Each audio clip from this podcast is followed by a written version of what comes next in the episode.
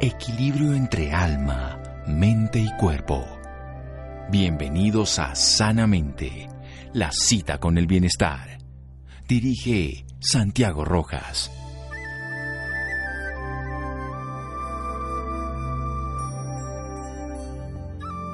La salud y la alegría naturalmente se engendran mutuamente. Joseph Addison. Buenas noches, estamos en Sanamente de Caracol Radio, su programa de salud. Muchas personas se preguntan temas interesantes como por qué la pandemia tan compleja en Occidente, en Oriente, donde empezó, no fue tan fuerte. ¿Será que tiene que ver la medicina tradicional china? ¿Será que esas prácticas ancestrales han modificado? ¿Qué es esto de la medicina tradicional china? ¿Cómo la podemos entender? Hay un exponente de la medicina tradicional china, colombiano, pero desde el año 1982 se formó en el Colegio Internacional de Acupuntura y Moxibustión de Nanjing, esto es en el año 82, o sea, toda una trayectoria de vida, y se dedica a la acupuntura y la moxibustión. Él estuvo también en Beijing. Es médico y cirujano de la formación occidental de la Universidad Nacional de Colombia y se dedica toda su vida como maestro de acupuntura y moxibustión. Vamos a preguntarle qué es esto de la medicina tradicional china al doctor Carlos Raúl Gutiérrez Barrero. Doctor Gutiérrez, buenas noches y gracias por acompañarnos. Buenas noches, Santiago. ¿Cómo estás? Bien, ¿qué es esto de la medicina tradicional china, exacto? La medicina tradicional china es el, el acúmulo de experiencias y de investigaciones del pueblo chino buscando la salud. Ellos la han buscado con agujas, en una época usaban agujas de piedra, en otra época usaron agujas de bambú, después en la época de los metales empezaron a usar agujas de hierro, de diferentes metales, de oro, de plata. Actualmente las más usadas son agujas de acero inoxidable que permite un diámetro muy pequeño de la aguja y una solidez de la aguja al introducirla en la piel para que no se dañe, no se doble o no se parta. Las de oro y plata eran agujas más gruesas y la punción era un poco más dolorosa. También ellos han desarrollado una sabiduría, digámoslo así, en el conocimiento de las hierbas medicinales chinas. Tratan muchas enfermedades con las hierbas medicinales chinas. Entonces estamos hablando de dos especialidades de la medicina tradicional china. Otra especialidad es el chikun. Chikun es una combinación de respiración, movimiento y alegría, de sonrisa desde el corazón. Con el chikun uno puede controlar, curar también muchas enfermedades crónicas, las enfermedades crónicas que tanto agobian a la sociedad moderna de la actualidad se pueden manejar muy bien con el chikun, lo mismo que con el masaje en los puntos de acupuntura o en zonas de acupuntura. Ellos también tienen cirugía tradicional china y ortopedia tradicional china. Es, es todo un mundo pues médico el que ellos han desarrollado con su punto de vista científico y con su experiencia natural, así como nosotros tenemos una experiencia eh, la sabiduría de las abuelas, del agua de hierbabuena, del agüita de coca, de todas estas sabidurías ancestrales que tenemos todas las sociedades, ellos han logrado acumularla, investigarla científicamente y actualmente la están haciendo internacional, mundial casi. Eso sería como un resumencito de esto, de la medicina tradicional china. Esto es de lo más conocido en el occidente de la acupuntura, aunque vimos que la medicina tradicional china tiene todos estos componentes distintos. Tiene el chikun, tiene el masaje, la cirugía y la ortopedia, entre otras cosas, junto a las hierbas. Seguimos en un momento aquí en Sanamente de Caracol Radio. Síganos escuchando por salud. Ya regresamos a Sanamente. Bienestar en Caracol Radio. Seguimos en Sanamente.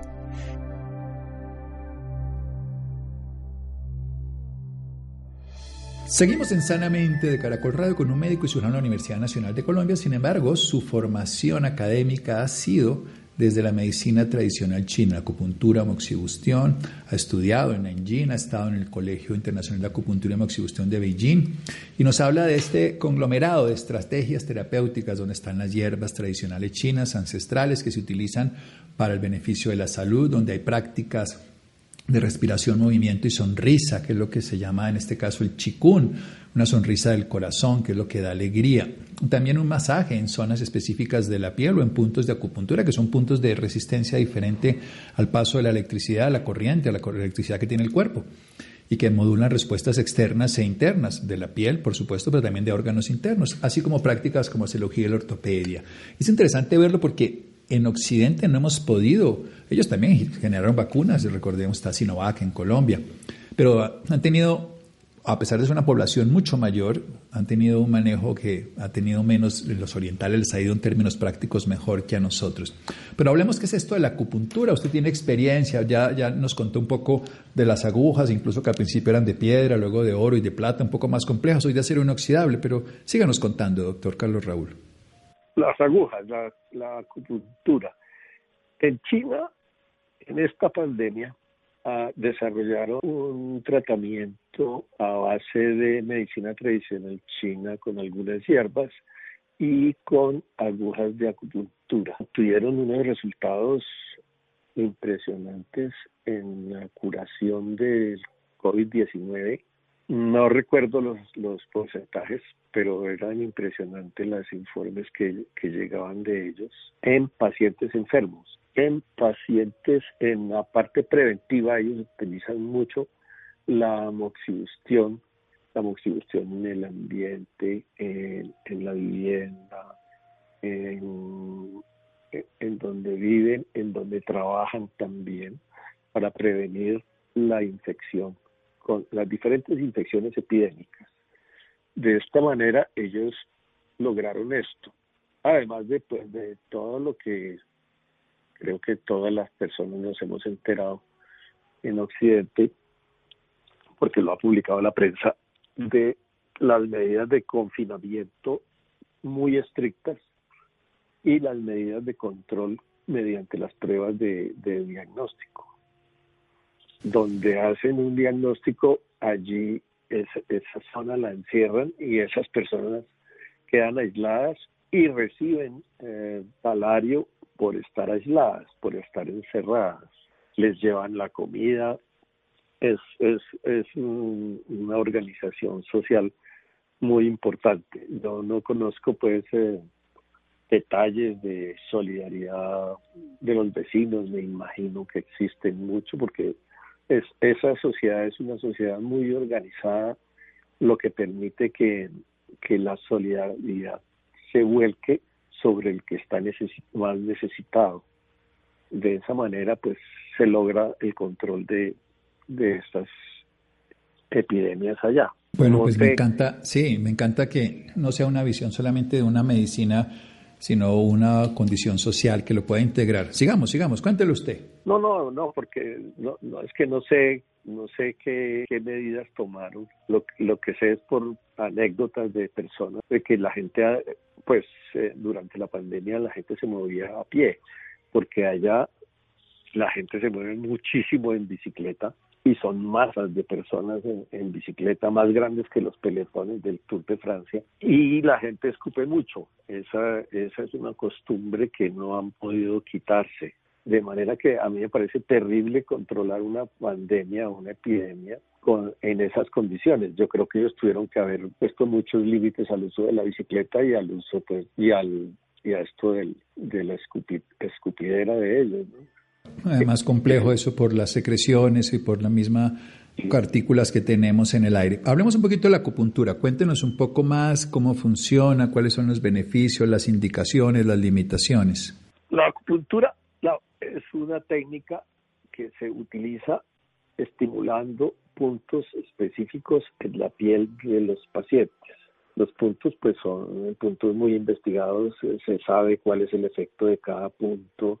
Eh, eh, los puntos que están más hacia el centro del cuerpo actúan sobre los órganos internos. Los puntos que están hacia las puntas de las manos, de los dedos de las manos o en los pies, esos puntos tienen mayor potencia energética, pues actúan muchísimo más rápido también, mucho más potentes.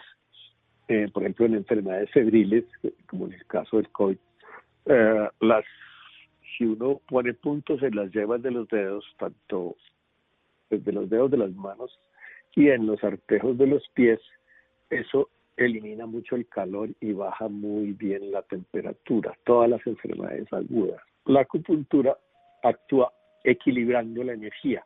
Esto que digo de, de, sacar el calor, de sacar el calor por las yemas de los dedos, es una forma de equilibrar la energía. Cuando uno tiene una enfermedad epidémica, el problema principal es la acumulación de calor en el cuerpo. Un calor que uno ha recibido o un calor que el cuerpo ha generado internamente. De manera que si nosotros expulsamos ese calor, pues hay un equilibrio de energías dentro del cuerpo. Lo mismo ocurre, por ejemplo, en el asma. En el asma hay muchos ataques de asma que son causados por la invasión del viento. Puede ser un viento frío o un viento calor. Si eso frío, nosotros calentamos órganos del cuerpo, calentamos el pulmón y con las agujas fortalecemos la energía del pulmón. En general, hablando así en general de asma, lo mismo podemos hacer con una migraña, con un dolor de cabeza. Nosotros, eh, la migraña en muchas ocasiones es causada por un exceso de energía del hígado o de la vesícula biliar. Si nosotros dispersamos la energía del hígado o de la vesícula biliar y tonificamos otra energía, por ejemplo la del riñón, o tonificamos la energía del vaso, equilibramos y podemos controlar las migrañas, los dolores de cabeza, los vértigos, los vértigos que son un problema muy frecuente y difícil de manejar, los podemos manejar bastante bien con acupuntura. Lo mismo ocurre, por ejemplo, con una diarrea, lo mismo ocurriría, por ejemplo, con un resfriado, con una sinusitis, con una otitis. Equilibrando la energía podemos manejar la enfermedad. Es otro concepto diferente de salud y enfermedad. Utilizando las mismas condiciones internas del paciente, nosotros podemos llegar a un nuevo equilibrio y el paciente gozar de mejor salud.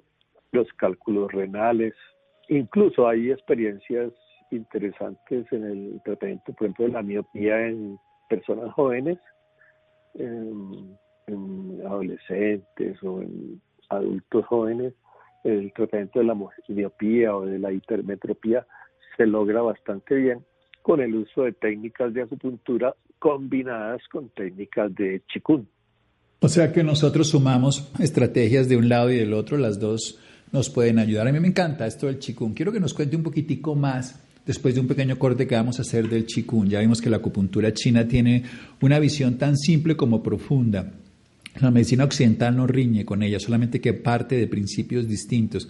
Hoy tenemos tecnologías que ven los órganos de manera distinta, hoy tenemos un concepto racional y lógico y a veces este, este lenguaje dialéctico puede confundir, pero la experiencia de 5.000 años contra sistemas que a veces llevan 10, 20, 30, 40 años, pues no se puede poner en el mismo lugar. La experiencia de la medicina tradicional china es eficiente y por lo visto en la pandemia y en muchas otras enfermedades tenemos que reconocer que hay algo que no comprendemos desde nuestro lugar. Por eso vamos a seguir hablando y hablemos de esto, de ese sonreír desde el corazón, esa sonrisa de la alegría, ese respirar con movimiento, después de un pequeño corte aquí en Sanamente de Caracol Radio. Síganos escuchando por salud. Ya regresamos a Sanamente. Bienestar en Caracol Radio. Seguimos en Sanamente.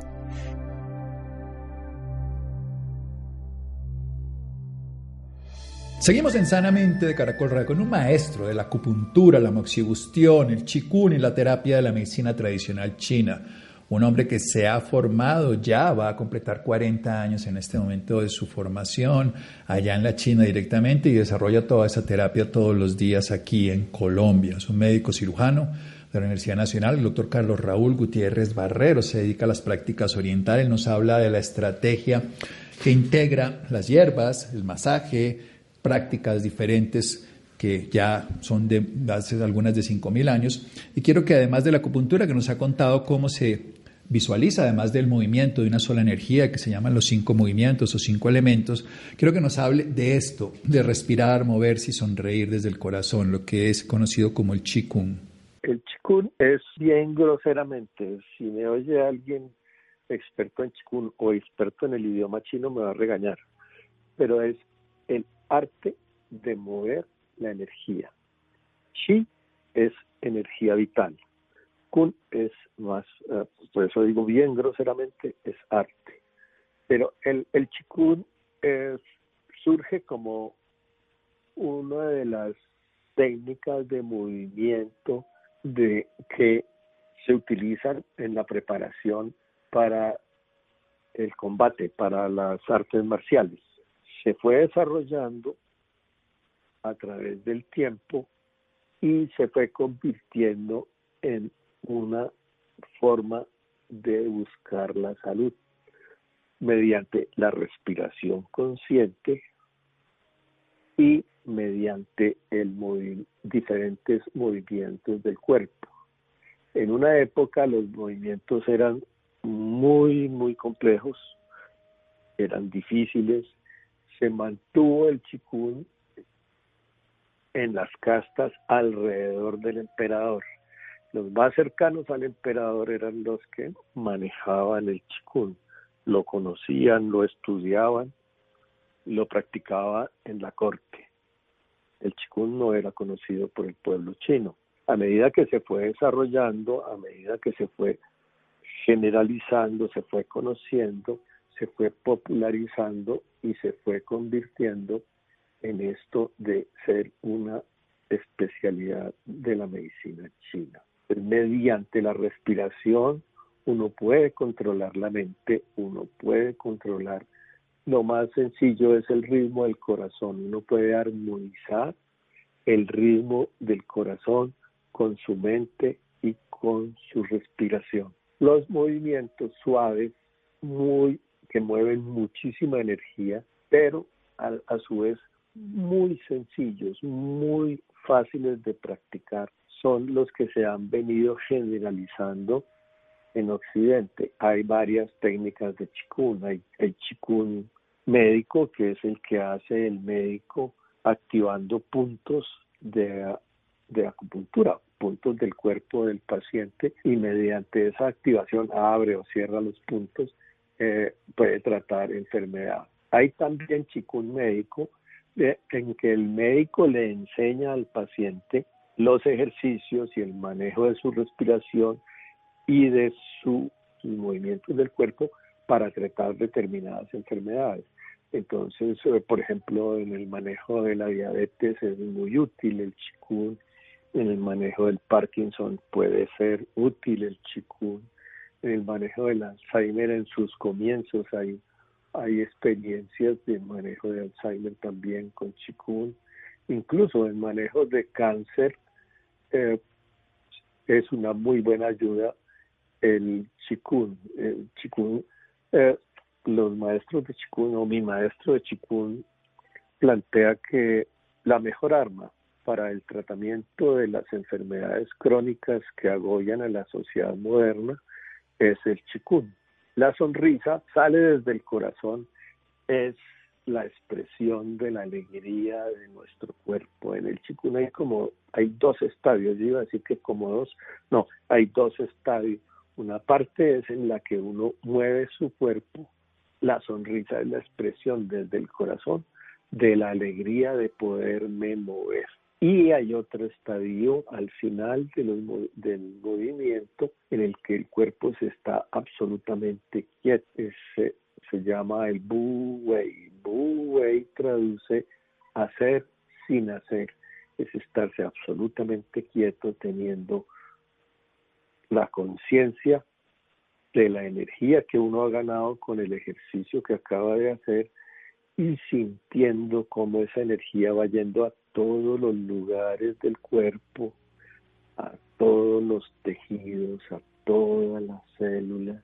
Ese ir a todas las células nos permite establecer la comunicación con el medio que nos está rodeando. Si lo estamos haciendo junto al jardín, pues la comunicación con las plantas. Si lo estamos haciendo en la casa, la comunicación y la certeza de lo que todo lo que nos rodea, todo lo que está con nosotros, el chikun nos permite hacer eso.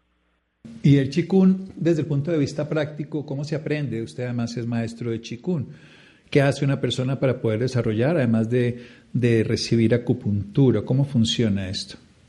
Bueno, uno, uno, yo a mis pacientes les enseño eh, los ejercicios y los pacientes cuando ya los manejan bien, los hacen ellos mismos en su casa, se hace chikun en la mañana, en la noche y es no, no, no, no le quita a uno más de 15 minutos en la mañana y 15 minutos en la noche hacer chikun adecuadamente.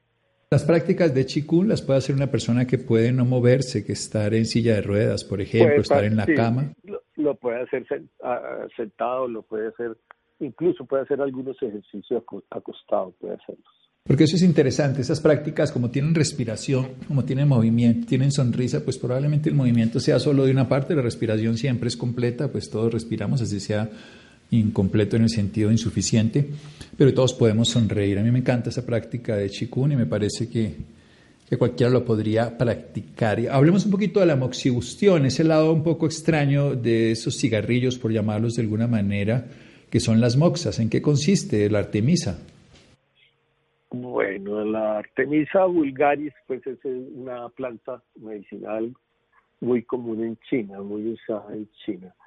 Eh, no hemos podido encontrar una que sea igualita aquí en Colombia. Al comienzo intentamos, buscamos, la, la dejábamos secar en la sombra, bueno, con todas las condiciones que conocíamos y no, no logramos obtener esa planta o, esa mezcla, pues, porque realmente los cigarros de, de moxibustión son una mezcla de muchos elementos, incluso hay eh, la mayor parte es artemisa, pero hay, por ejemplo, eh, la, parte del escorpión, eh, hay otras hierbas medicinales. El, la moxibustión es el uso del calor que produce la combustión de esa hierba o esa mezcla de hierbas sobre la piel o cerca de la piel. la moxibustión fue descubierta cuando apareció la edad de la época del fuego en la historia de la humanidad. Entonces se encontraban que había alivio de, de algunos síntomas, por ejemplo la tos, cuando prendían una hoguera para cocinar o para calentarse en el invierno, eh, se empezaron a dar cuenta que ese calor aliviaba los dolores de las manos o la tos o algunas otras molestias.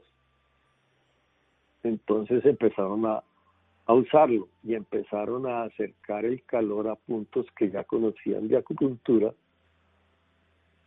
y eh, fueron desarrollando esta técnica. En realidad,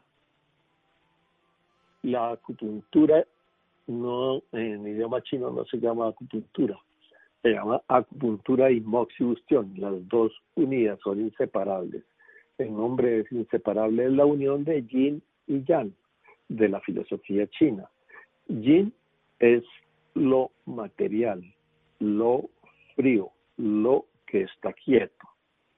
Y yang es lo caliente, lo que está en movimiento. Entonces, en este caso, la aguja sería yin y el fuego, la boxa, sería yang. Entonces, para tratar enfermedades por frío usamos la moxibustión para tratar enfermedades por calor o, enfermedades que están combinadas a, frío y calor, utilizamos la aguja. Es así que se usa esto.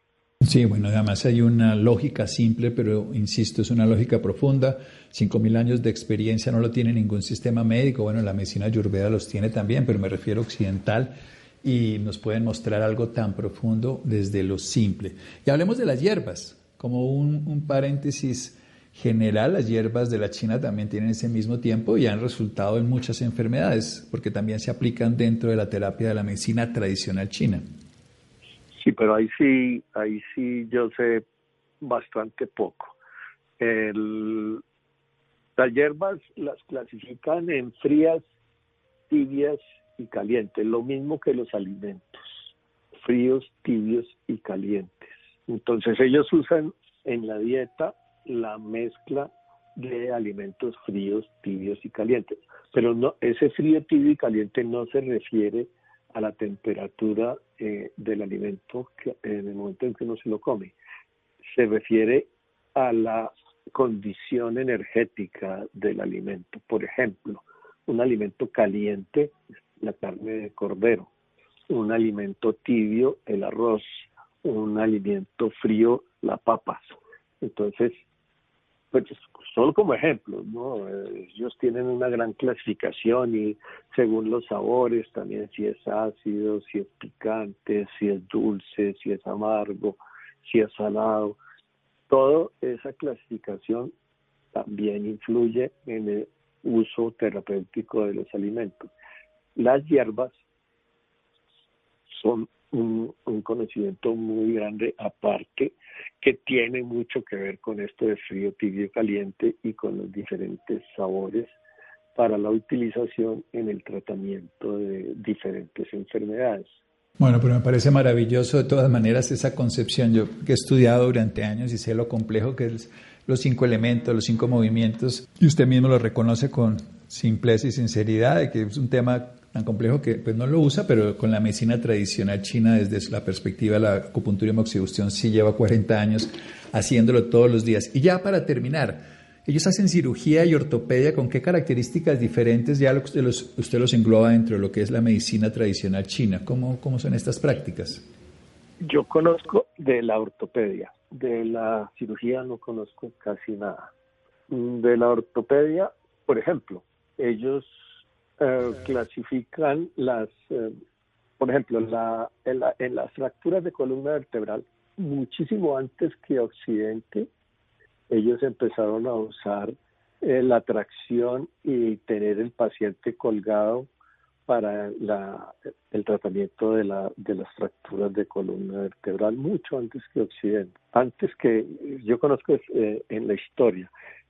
Y por ejemplo, la cirugía de cataratas ellos la hacían muchísimo más atrás. Ellos describen la circulación sanguínea muchísimo antes que, que, lo que describen aquí en Occidente la circulación sanguínea.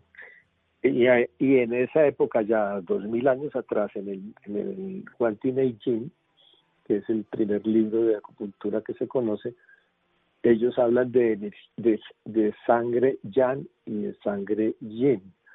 Ellos ya sabían que existía una sangre arterial y una sangre venosa. Cuando se publicaron acá las primeras investigaciones sobre circulación sanguínea, se hablaba de una sola sangre. La ortopedia es, es muy parecida a la ortopedia que hacen nuestros sobanderos tradicionales colombianos. Ellos nunca, nunca inmovilizan una, una fractura, por ejemplo, de entrada. Ellos la soban, la soban, la acomodan y la inmovilizan con unas tablillas de bambú y cuando al otro día vuelven a ver al paciente porque esa fractura al día siguiente otra vez está eh, está ya no está no está estable pues vuelven y la, la acomodan los huesos, vuelven y la inmovilizan con tablillas de bambú. Y cuando la fractura después de muchas intervenciones ya está estable, ahí sí le ponen una inmovilización eh, más duradera. Y se preocupan muchísimo de estar moviendo el miembro y no dejarlo en quietud como, como lo hacemos aquí, por ejemplo, con el yeso. Ellos están todo el tiempo movilizando. La sarcopenia, intentando que se atrofie. Excelente. Sí. yo, yo he visto unas recuperaciones, nosotros nos sorprendemos porque consideramos que hay una sola opción pero Oriente nos muestra. Doctor Carlos Raúl Gutiérrez, ¿dónde lo pueden ubicar? ¿Un teléfono del consultorio, algún dato para las personas interesadas en tener sus servicios como médico de la medicina tradicional china, especialista en acupuntura y moxibustión y chikun también? Teléfono fijo 775 4727. 775-4727 es un teléfono en la ciudad de Bogotá para los interesados en el doctor Carlos Raúl Gutiérrez. Muchas gracias, doctor Gutiérrez. Santiago, muchas gracias. Mucho gusto que podamos volver a conversar de estos temas. Muy importantes, no solo por la coyuntura, sino por la tradición. Seguimos en Sanamente de Caracol Radio. Síganos escuchando por salud. Ya regresamos a Sanamente. Bienestar en Caracol Radio. Seguimos en Sanamente.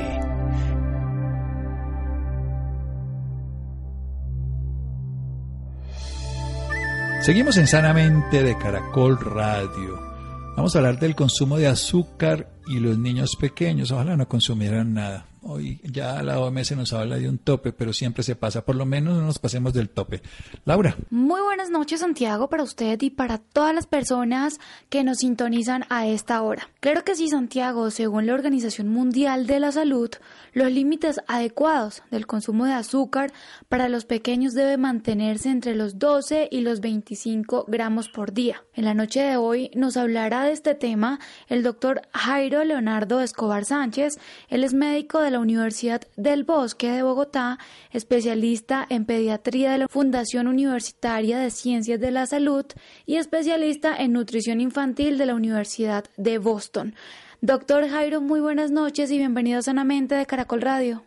¿Cómo estás, Laura? Doctor Santiago, muy buenas noches. Realmente muy contentos por la invitación y de hablar de un tema tan importante y tan sensible como es el azúcar en la alimentación de nuestros niños. Bueno, doctor, como lo mencionamos anteriormente y como lo acaba de mencionar usted, en, este momento el consumo de azúcares en los niños debe ser bajo. ¿Qué, debe, ¿Qué deben hacer los padres de familia en este caso para cumplir este consumo requerido por los médicos? Claro que sí, Laura. Mira, antes que nada tenemos que tener en cuenta que los niños menores de dos años no deben tener ningún tipo de consumo de azúcares añadidos. Los azúcares que reciben los niños son carbohidratos que se transmiten a través de la leche materna de una forma natural hasta los seis meses.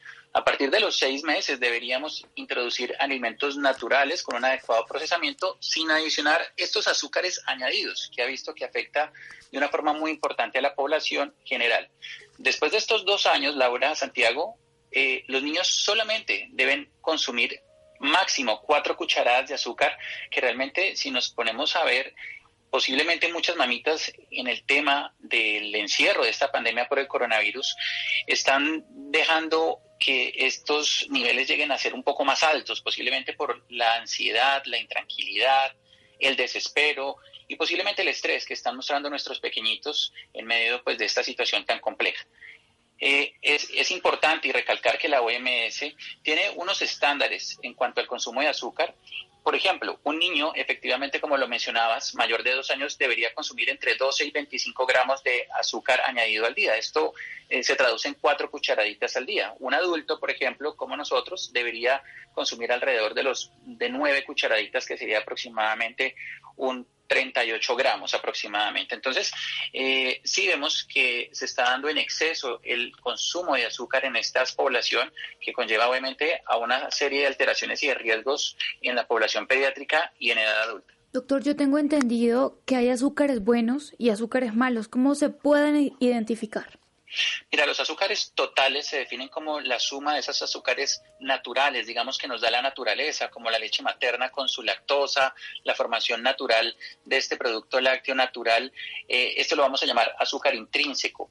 También el de las frutas, el que nos aporta las frutas, el que nos aportan algunas hortalizas y también lo hemos también reflejado en los cereales, tubérculos y otra serie de eh, productos que encontramos en la naturaleza. Los azúcares añadidos se definen como todos esos azúcares que vienen en presentación de jarabes, que presentación de azúcar, que se agregan a los alimentos durante su procesamiento o preparación, o sea, son los adicionales. Y entre estos dos grupos se conforman los azúcares totales. ¿Cómo deben manejar eh, esa, esa alimentación los padres de familia en este momento, en especial esos que no pueden lograr que sus hijos dejen de comer tanto dulce? Bueno, antes que nada debemos recordar, Laura, Santiago, que los hábitos saludables de alimentación inician desde el primer día que exponemos a los menores a los diferentes alimentos. Generalmente son a los seis meses porque queremos una leche materna exclusiva hasta esa edad.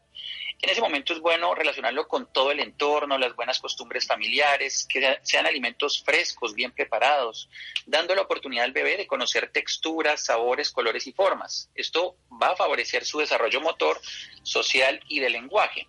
Es muy importante que el ambiente que se encuentre en los niños sea placentero, con respeto, dejarlos ser un poco autónomos para que ellos manipulen los alimentos naturales que estamos mencionando y haya un ejemplo claro en la mesa por parte de los cuidadores de no consumir, por ejemplo, este tipo de productos. Todo esto va a favorecer que al llegar a esa etapa de los dos años tengamos ya unos niños que tienen la capacidad de aprender las preferencias de los alimentos que tienen a su disposición. Entonces, existe una naturaleza, digamos, hay, hay, un, hay una tendencia innata al gusto por el dulce, pero en medio del proceso de crecimiento y de cómo yo introduzco los alimentos naturales a mi hijo entre los seis meses y los dos años, puedo llevarlo a que pueda consumir alimentos que sean más naturales, obviamente, y que podamos respetar esta norma de las cuatro cucharaditas de azúcar en niños mayores de dos años, que se relacionan con tantas complicaciones y comorbilidades. Y en llegado caso que un niño consuma muchos alimentos altos en azúcar, ¿qué consecuencias podría tener? Bueno, Laura, entonces, eh, y ya lo estamos viviendo. Mira, que hay un reporte, por ejemplo, en la ciudad de Bogotá del Ministerio de Salud de julio del 2020, que menciona que en los menores de 18 años el índice de sobrepeso llega a los 17.53%. Esto, si lo traducimos a, a números, sería casi 2 millones de jóvenes afectados. Y esto es lo que se ha visto en los últimos 15 años en un aumento en el 70% de las personas en sobrepeso en este grupo etario. Eso realmente preocupa porque se está viendo que es a nivel mundial y hasta ahora se están tomando pues esas medidas y estamos buscando concientizar como responsable nosotros los pediatras, el personal de salud, de nutrición, de llevarlos a evitar estas complicaciones como lo mencionas. Como por ejemplo, mira, se ha visto que los niños obviamente con aumento en el consumo de azúcar van a subir más de sobrepeso. Adicionalmente, este sobrepeso va a llevarlos a la obesidad y está ligado inmediatamente con la diabetes. Desde, desde la obesidad se derivan una serie de complicaciones como enfermedades, enfermedades cardiovasculares, molestias gastrointestinales, dislipidemia, que son problemas con el colesterol, las triglicéridos, hipoglicemia, hígado graso, en los niños ya adolescentes alteraciones en el crecimiento y pueden llegar a sufrir de hipoglicemia. En los niños pequeños, por ejemplo, el problema de hiperactividad es muy frecuente y esto se relaciona con alteraciones en el aprendizaje y también alteraciones endocrinológicas como el síndrome premenstrual, muy frecuente en las niñas. Eh, causas realmente muy graves que si vemos a futuro es parte de la condición que está afectando a, nuestro, a nuestra población general y que podemos empezar a modificarlas desde muy temprana edad cumpliendo pues estas normas. Bueno, y ya para finalizar, ¿cómo debe ser la alimentación de un niño desde su nacimiento? Dale un consejo a todas las personas que nos están escuchando en este momento. Bueno, para todos los papás, mamás, abuelos, tíos, eh, cuidadores, la recomendación es la siguiente. Siempre tengamos en cuenta que queremos respetar la leche materna de forma exclusiva hasta los seis meses. Es el mejor alimento que le aporta todo lo que el bebé necesita. A veces nos anticipamos a tratar de darle una serie de alimentos antes de tiempo, los cuales no son recomendados. Desde los seis meses, por favor, siempre asesórense con su pediatra. Existen varios métodos de alimentación, pero en general tienen un mismo objetivo, que es dar alimentos naturales. Hoy en día tenemos claro que según la historia clínica y los antecedentes de cada paciente, podemos ofrecer desde los seis meses todos los grupos de alimentos como carnes, pescados, mariscos, tubérculos, semillas, frutos secos, pero en una adecuada presentación que sea segura, frutas, verduras y además el huevo, todas ellas bajo la supervisión obviamente para ver y evaluar algún riesgo de alergia, pero el mensaje es que a medida que yo exponga a una variedad adecuada y, completa a mis bebés o a mis hijos frente a todos estos grupos de alimentos, tendré mayor resultado en que más adelante no tengan esta predilección por el azúcar, que les guste también consumir proteínas, hortalizas, granos y todos estos alimentos tan importantes que dan un adecuado crecimiento y una adecuada escala de desarrollo. Perfecto, doctor. Bueno, ¿y dónde pueden encontrar más información las personas interesadas o dónde lo pueden encontrar a usted si desean tener más información sobre el tema? claro que sí, todo, todo el tema em, de azúcares en la población infantil y adolescente lo pueden encontrar en páginas como la Organización Mundial de la Salud, UNICEF y todas estas organizaciones preocupadas, obviamente, en, en modificar todos estos hábitos que estamos teniendo a nivel global y que hay que em, mejorar obviamente la situación de nuestros niños para tener adultos más eh, sanos y productivos. Eh, a mí me pueden encontrar en Instagram como arroba pediatra Leonardo Escobar, también estoy en Facebook como pediatra Leonardo Escobar y también lo pueden hacer a través de www.pediatraleonardoescobar.com. Perfecto, doctor Jairo Escobar. Muchísimas gracias por acompañarnos esta noche en Sanamente de Caracol Radio. No, con todo gusto y muy feliz obviamente de la oportunidad de hablar de un tema que es crucial en nuestros pequeñitos. Bueno, gracias Laura, gracias Freddy, Ricardo Bedoya, Rolando, Jessy Rodríguez. Quédense con una voz en el camino con Ley Martín. Caracol piensa en ti. Buenas noches.